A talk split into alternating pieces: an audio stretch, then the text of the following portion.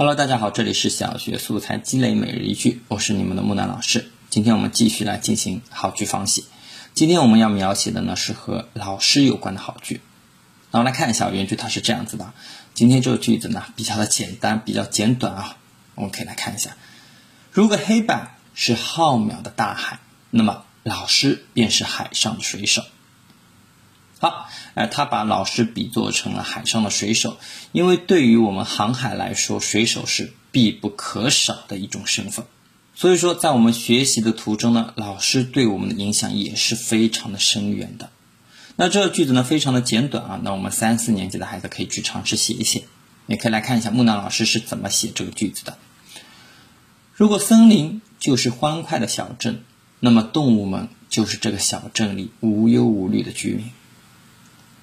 好了，那今天的节目呢就到这里结束了。最后呢，希望大家关注一下我的微信公众号“木兰书院”，我会准备更多实用的知识送给大家。